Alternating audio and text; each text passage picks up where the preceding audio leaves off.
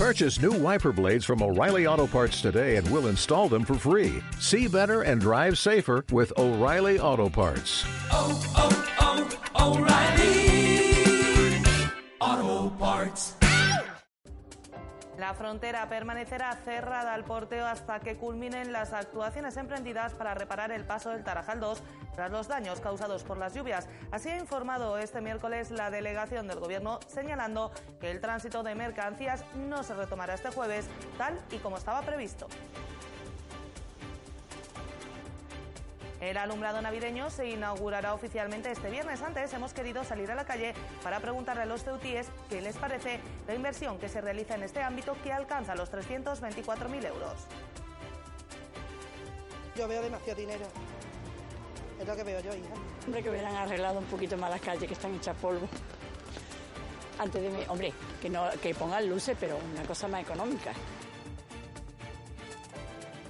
Y alumnos del grado de automoción del Instituto Almina trabajan desde principio de curso en un proyecto para construir un vehículo de inercia con el que competir en el Campeonato de España de la modalidad. Si logran acceder a esa prueba, tendrán que desplazarse a Burgos. En cualquier caso, el hecho supone una reivindicación de la formación profesional básica, como explica la única chica alumna del curso, Nuria Rodríguez. Y la verdad que sí, aparte que el respeto que tiene hacia las mujeres es increíble. Aquí la- el trabajo, lo que viene a ser la convivencia y todo con ellos, perfecto, la verdad. Y luego el tema de los estudios, la enseñanza, perfecta, todo perfecto, la verdad. Muy buenas noches, bienvenidos a los servicios informativos de Ceuta Televisión. Estos que les hemos relatado son tan solo algunos de los asuntos que nos deja esta jornada de miércoles. El resto, como siempre, se los contamos a continuación. Comenzamos.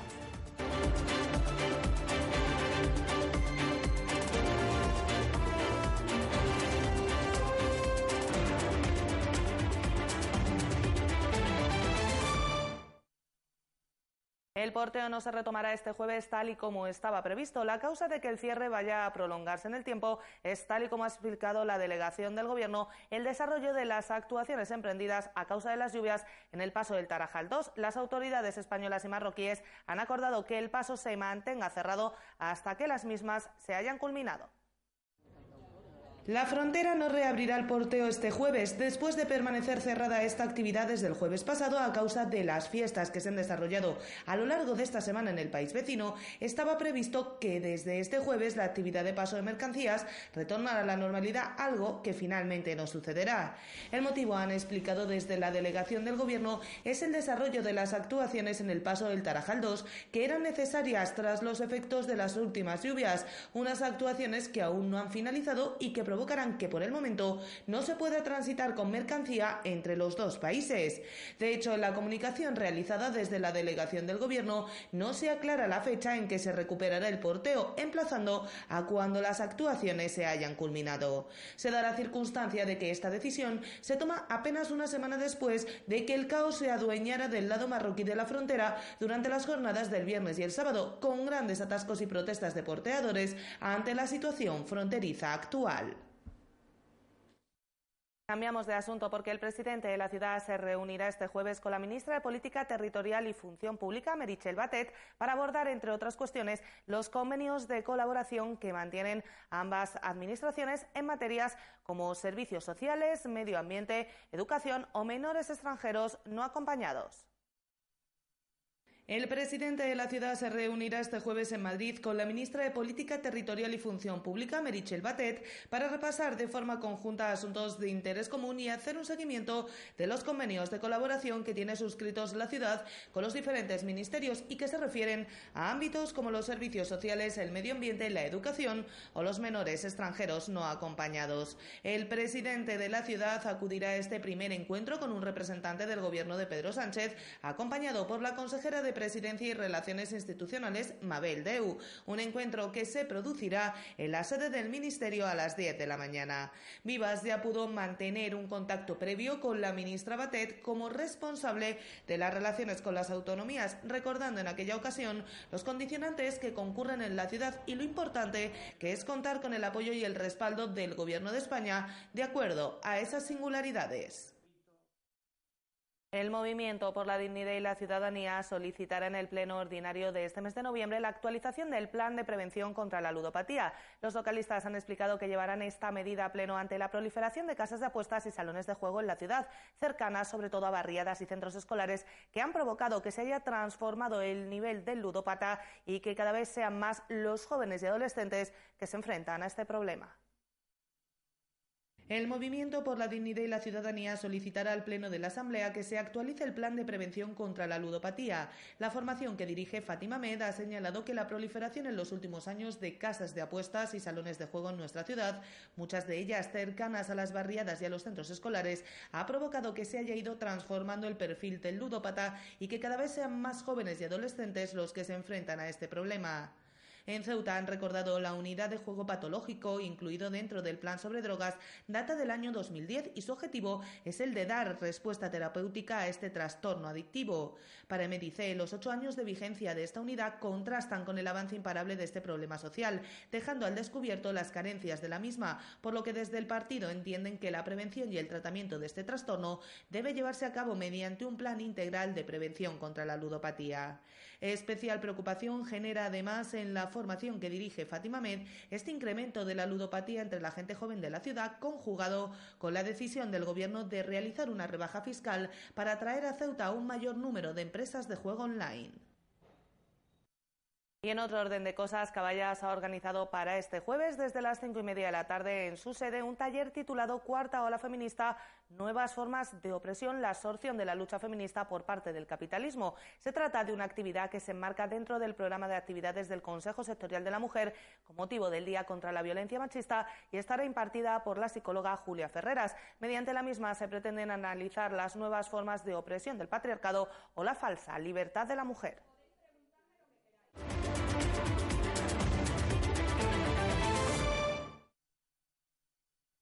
Vamos con más cosas porque CESIF ha salido al paso de las críticas del Partido Socialista y en defensa de los empleados públicos de asuntos sociales. El PSOE comunicó las denuncias de varios usuarios, padres de familia, que van a buscar ayuda, señalando que el trato dista mucho del deseable. La central sindical ha puesto en alza la labor de los trabajadores, asegurando que el personal que presta sus servicios en todo el área y en las distintas unidades de trabajo social es altamente eficiente y con un gran sentido de la empatía. CESIF se ha posicionado en contra de las afirmaciones del PSOE en las que señalaban que la forma de actuar de asuntos sociales es incomprensible y en algunos casos de padres de familia que van a buscar ayuda el trato dista mucho de ser deseable o donde resaltan la vergüenza que pasan muchas madres y muchos padres cuando van a pedir ayuda. CESIF desmiente estas afirmaciones asegurando que el personal que presta sus servicios en todo el área y las distintas UTS es altamente eficiente y con un gran sentido de la empatía. La central sindical ha resaltado que el personal que presta sus servicios en su amplia mayoría lo realiza de forma vocacional y hace todo lo posible diariamente para solventar a los usuarios los problemas que sufren, pero tienen la obligación de cumplir la normativa correspondiente, lo aprobado por el Gobierno, además de las limitaciones de índole presupuestaria que existirán y soportan. Si para la formación dirigida por Manuel Hernández este caso era solo la punta del iceberg del abandono que sufren muchos ceutíes, por lo que reclamaban más transparencia y justicia social, así como mayor humanidad para resolver los casos de extrema necesidad y más implicación con las personas que se encuentran en riesgo de exclusión social, CESIF ponía la culpa en la falta de apoyo de las políticas de recursos humanos a la consejería. Consideran que tampoco ayuda la falta de personal, de medios o de sistemas de cita previa telemática, lo que dificulta el servicio. Sin embargo, alaban la profesionalidad e implicación de los empleados públicos adscritos, sin la cual estos serían inviables. Finalmente, el sindicato opina que no es justo que en el caso de que algún empleado tuviera o hubiera tenido algún comportamiento inadecuado, fueran todos los que pagaran las consecuencias e instan a que en futuras ocasiones se contraste la información previamente. La Asociación Profesional de Funcionarios de Prisiones y la Asamblea de Trabajadores de Fuerte Mendizábal han negado la brutalidad policial denunciada por los sindicatos UGT y Comisiones Obreras durante la rueda de prensa de este martes. Desde estas entidades han señalado que en cualquier caso lo que se ha producido ha sido brutalidad gubernamental, ya que ha sido la delegación del Gobierno la que han explicado ha dado órdenes tajantes de desalojo. Nada bien han sentado en el seno de la Asociación Profesional de Funcionarios de Prisiones y de la Asamblea de Trabajadores de Fuerte Mendizábal las declaraciones de los representantes de UGT y comisiones obreras de este martes denunciando brutalidad policial durante las movilizaciones que se han desarrollado desde el pasado sábado en la prisión. Desde estas entidades han querido señalar que en cualquier caso lo que se ha producido ha sido brutalidad gubernamental, acusando a la delegación del Gobierno de dar órdenes tajantes de desalojo de los manifestantes que trataban de impedir el acceso de cambio de turno a la prisión. El representante de la Asociación Profesional de Funcionarios de Prisiones ha manifestado a Ceuta Televisión que brutalidad policial fue lo que sufrieron algunos de sus compañeros en las manifestaciones de Morón, recordando que uno de ellos ha perdido un ojo a causa de dicha actuación. En cualquier caso, José María Raya ha mostrado su malestar por el intento de los sindicatos de adueñarse de una protesta en la que el músculo ha explicado lo ha puesto la Asamblea de Trabajadores de la Prisión, un organismo no sindical, y en el que se encuentran funcionarios tanto afiliados a los sindicatos como ajenos a ellos. Finalmente, el representante de APFP ha subrayado que no es viable la propuesta de UGT y comisiones obreras de pedir la equiparación salarial para toda la función pública, ya que se trata de una medida inviable y que lo único que conseguiría sería la negativa de la Administración. Y en el capítulo de sucesos les contamos que un hombre en considerable estado de embriaguez ha sido detenido esta tarde en la barriada de O'Donnell acusado de tratar de abusar de un par de menores. Según delegación del Gobierno, las chicas al verles se asustaron, por lo que corrieron a refugiarse en unos garajes cercanos a la plaza Alonso de Ojeda. El hombre la siguió y fue hallado unos metros más lejos, tirado en la carretera. Otras fuentes policiales señalan que el sujeto de nacionalidad marroquí trató de forzar a alguna de las menores, aunque sin conseguirlo.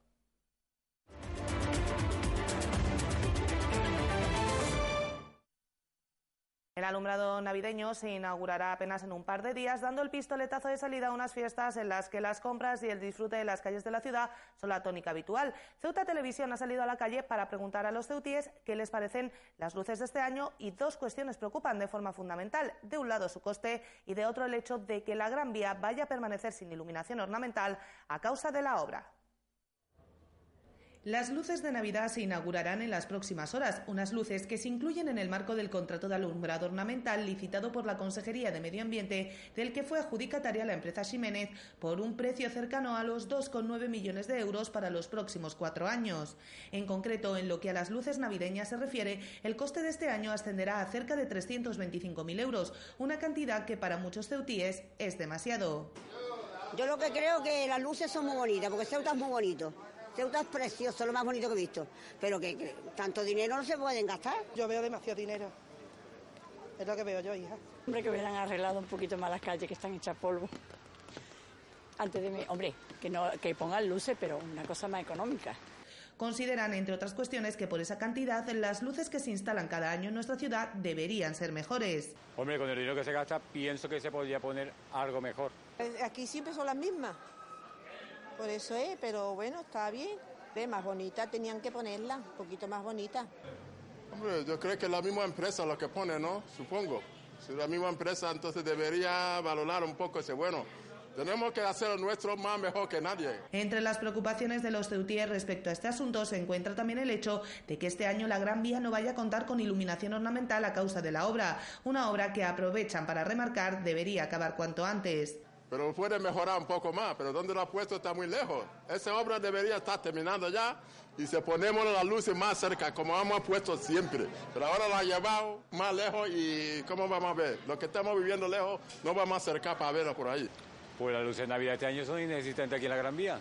Como podéis comprobar, aquí ni luces ni obra terminada. Respecto a los lugares en los que se instala la iluminación, hay opiniones para todos los gustos, desde quienes creen que hay zonas que deberían contar también con alumbrado ornamental, hasta los que piensan que lo que ocurre en Ceuta es excesivo, ya que las principales ciudades solo instalan luces navideñas en el centro. Avenida España. Ahí no ponen una luz para nada. Ahí deben de poner una luz que por lo menos que se sepa que, que también es Navidad. Tantos vecinos como hay, tantos pisos como hay por allí, y allí no ponen una luz. ¿Dónde está, mm, cómo se llama? Nazareno, ¿eh? No, Cruz Blanca. Cruz Blanca. Ese camino ni una luz. Hombre, ahora mismo yo creo que Ceuta, hay yo pienso que hay demasiadas luces. Porque siempre vamos en cualquier ciudad donde se ponen luces en el centro. Por ejemplo, hay, hay luces por el polígono, hay luces, bueno, por el polígono, por lo que es la cuesta que- donde está la mezquita, etcétera, etcétera. Entonces, por Jadua y luces, que sí que está bien, pero no sé, eh, creo que es excesivo. Pues precisamente la inauguración oficial del alumbrado navideño se producirá finalmente este viernes a las 8 de la tarde en la calle Teniente Coronel Gautier, en la barriada de Jadú, y a las ocho y media en el centro de la ciudad, en la confluencia entre la Plaza de la Constitución y el Paseo del Rebellín. Todo ello a pesar de que la responsable del área de fiestas, Rocío Salcedo, anunciara el pasado fin de semana a través de su perfil en la red social Facebook que el alumbrado se produciría en la jornada de este jueves. Un extremo que finalmente no se ha cumplido, dándose el pistoletazo de salida a la Navidad en la tarde de este viernes como es habitual. El premio Menina pretende visibilizar el drama que viven muchas mujeres y sus hijos como consecuencia de la violencia que ejercen contra ellos sus parejas. En la presente edición, este galardón ha sido otorgado a los abogados del turno de oficio de violencia de género. Se reconoce la empatía por las víctimas, así como el amor por el trabajo bien hecho. La delegada del Gobierno ha hecho entrega del premio durante la mañana de este miércoles, lanzando un mensaje a las mujeres que sufren estas situaciones, que no están solas. El turno de oficio de violencia de género es un servicio de 24 horas en las que el abogado acude inmediatamente a la comisaría o a las dependencias de la Guardia Civil para atender a las mujeres maltratadas. Atienden a las víctimas durante la interposición de la denuncia y durante todo el proceso posterior. El abogado que atiende a la mujer por primera vez la atenderá también durante todo el proceso. Ha recogido el premio la decana del Colegio de Abogados Isabel Valriveras. Somos muchas las instituciones eh, que participamos en la atención integral a la víctima y, como siempre, los abogados y abogadas del turno de oficio de, de, violencia y el Colegio de Abogados estamos a disposición del resto de las instituciones para que entre todos ellos pues, siga, sigamos luchando para poder erradicar de una vez por todas este tipo de violencia. Tras la entrega del premio Menina, algunos miembros del Colegio de Abogados han leído los nombres de todas las mujeres asesinadas por la violencia machista durante el año 2018. Ela, hondureña, 55 años. Ivanka Petrova, búlgara, 60 años. Natalia, ucraniana, 38 años. María Dolores, española, 68 años. A continuación, la delegada del Gobierno ha manifestado que lo primero que le viene a la cabeza en un acto como el de este miércoles es la rabia, el disgusto y el malestar personal al tener que conmemorar un día en el calendario para luchar por la erradicación de la violencia contra la mujer. Afortunadamente, cada vez hay más mujeres que dejan ese horror atrás, atrás una vez que denuncian a su agresor. Pero, ¿qué pueden hacer ante esta situación? Pedir ayuda. Salvador Mateos ha querido enviar un mensaje a todas las mujeres que sufren la violencia machista, un mensaje de esperanza, recordando que para librarse de ella tienen que pedir ayuda. El mensaje que como delegada del Gobierno quiero enviarle es que no están solas. Y porque no están solas, estamos todos hoy aquí para demostrar nuestro compromiso y además para hacer un llamamiento a la sociedad, porque la erradicación de esta lacra es cosa de todos y de todas. El acto ha concluido con la reproducción del vídeo ilustrativo sobre la presente jornada. Y la Federación de Asociaciones y Secciones Juveniles ha asegurado que no dudarán en salir a la calle si los compromisos alcanzados por Javier Zelaya este martes no se cumplen. Al límite es el estado en que dicen encontrarse después de que no se hayan atendido sus reivindicaciones y el plan joven lleve estancado desde hace tres años. Si las promesas realizadas por el consejero de Educación y Cultura no se materializan pronto, actuarán. La Federación de Asociaciones y Secciones Juveniles de Ceuta mantuvo una reunión este martes con el consejero de Educación y Cultura, Javier Zelaya, para tratar de que el plan joven, estancado desde hace tres años, prospere. Un plan que supone una de las principales reivindicaciones de los jóvenes y que está paralizado desde hace dos meses. Eh, no nos ha convencido la forma de redactarlo. Muchas de las propuestas se plantean en forma de estudio más que eh, en forma de implementación de, de las actividades o de las propuestas propiamente dicho. Entonces nosotros hemos dicho que ese planteamiento no nos gusta porque que algo se estudie no significa que después se vaya a llevar a término. Y creemos que son medidas más que importantes como para que se planteen únicamente en forma de estudio. Un documento que no incluye algunas de las propuestas de la Federación, por lo que han pedido que se modifique antes de que lo lleven a pleno. Entre las propuestas que se han descartado está la del autobús nocturno o la del botellódromo, aunque aceptan cambiar este punto porque se condicionen zonas para los jóvenes y se habiliten aseos públicos. Pero en el tema del bus nocturno no hemos estado dispuestos a ceder y le hemos dicho a la Consejería que nosotros no vamos a apoyar un, un borrador ni una propuesta que luego se tiene que llevar a pleno que no recoja este, este tipo de propuestas. Otras de las reivindicaciones de la Federación Juvenil es la cesión por parte de la ciudad de locales para que las asociaciones juveniles cuenten con un espacio donde reunirse o almacenar el material. El compromiso del Gobierno fue cederles cinco locales en la antigua sede de la UNED, pero a raíz de un cambio de planos, dicen, se suprimieron esos cinco locales. Durante la reunión mantenida el martes se les informó sobre que los locales estarían en la Casa de la Juventud.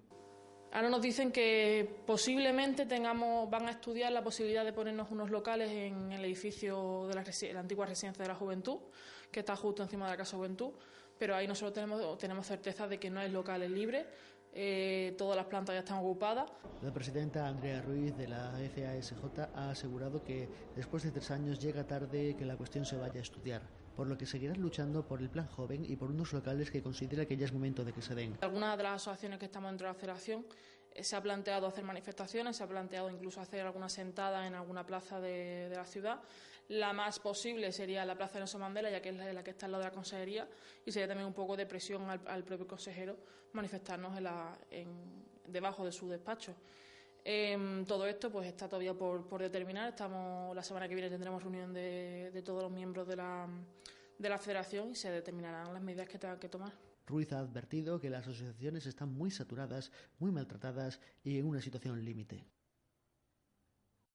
Y se lo contábamos también al principio de este informativo, alumnos del módulo de automoción del Instituto Almina trabajan desde prácticamente el inicio del curso en un proyecto ilusionante, construir un vehículo de inercia sin motor que les permita participar en el Campeonato de España de la modalidad a celebrar en Burgos durante el próximo año. Ese es el objetivo, pero también visibilizar la formación profesional. Una de las frases hechas que más han perdurado en el subconsciente colectivo a la hora de hablar de educación es aquella de meter al niño en FP si no sirve para estudiar. Sin embargo, y aunque todo tópico tiene una base de realidad, no es rigurosamente cierto. En pocos lugares bajo el paraguas de la Dirección Provincial se trabaja en estos momentos como en un humilde pero coqueto módulo del Instituto de Enseñanza Secundaria Almina con leyes de aerodinámica, precisión o fórmulas matemáticas. El motivo, un proyecto que tiene una parte de visibilización de la denostada FP, pero que en cualquier caso añade un plus de motivación a los alumnos. Es la construcción de un vehículo para participar en el Campeonato de España de Vehículos de Inercia. Manuel Maldonado, profesor, lo explica. Todo tiene una serie de, caídas, o sea, va en pendiente y otras contrapendientes pero tiene que ser con el mismo impulso que lleve el vehículo desde la salida, o sea, ni reciben ayuda ni nada, simplemente a la hora de la salida quitan ellos el pie del freno y el vehículo tiene que caer y sortear una serie de obstáculos y llegar al final con, por lo menos que, que llegue al final. Otro tópico, la mecánica es cosa de hombres, un trabajo rudo reservado solo a la fortaleza física de los varones. De desmontarlo se encarga con su sola presencia Nuria Rodríguez, es alumna de un curso superior y está supervisando el trabajo de los compañeros que la preceden. Tiene muy claro que su condición de mujer no la ha limitado en su vocación de ser mecánica, ni sus compañeros la miran de diferente modo. Y la verdad que sí, aparte que el respeto que tiene hacia las mujeres es increíble. Aquí el trabajo, lo que viene a ser la convivencia y todo con ellos perfecto, la verdad. Y luego el tema de los estudios, la enseñanza, perfecta, todo perfecto, la verdad.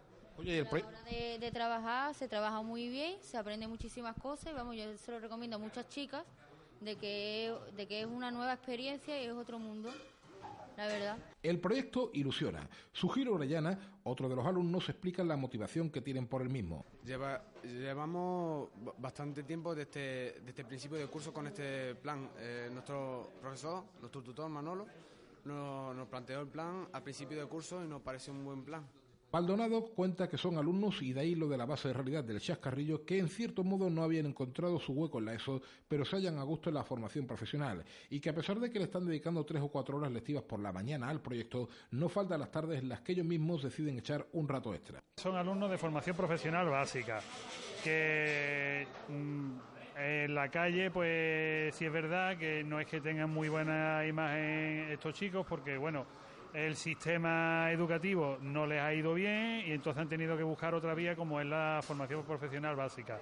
Que aquí lo que nosotros intentamos, pues efectivamente, es apoyarlo ayudarle y tratar de, poder sacar mm, provecho de ellos y que ellos puedan sacar el provecho de nosotros. Más adelante se verá si el equipo de la Almina participa o no en esta prueba en Burgos. Financiación, material, medidas de seguridad, desplazamientos son algunos de los temas que decantarán finalmente la balanza.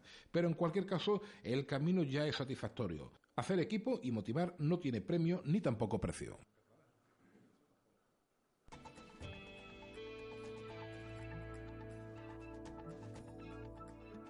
Y vamos ya con la información del tiempo para la jornada de este jueves. Como ven, un panorama muy similar al de la jornada de hoy, con cielos cubiertos, con posibilidad de precipitaciones que pueden tener cierta intensidad, especialmente en las horas centrales del día. Las temperaturas sin muchos cambios, mínima de 13 grados, máxima de 17. El viento será variable. Y el número premiado en el sorteo de la Cruz Roja de hoy ha sido el 926 926. Nosotros nos vamos ya, no sin antes recordarles que pueden seguir toda la actualidad de la ciudad en nuestros perfiles en las redes sociales Facebook y Twitter, en nuestros podcasts y, como no, aquí en www.ceutatv.com. Hasta mañana. Adiós.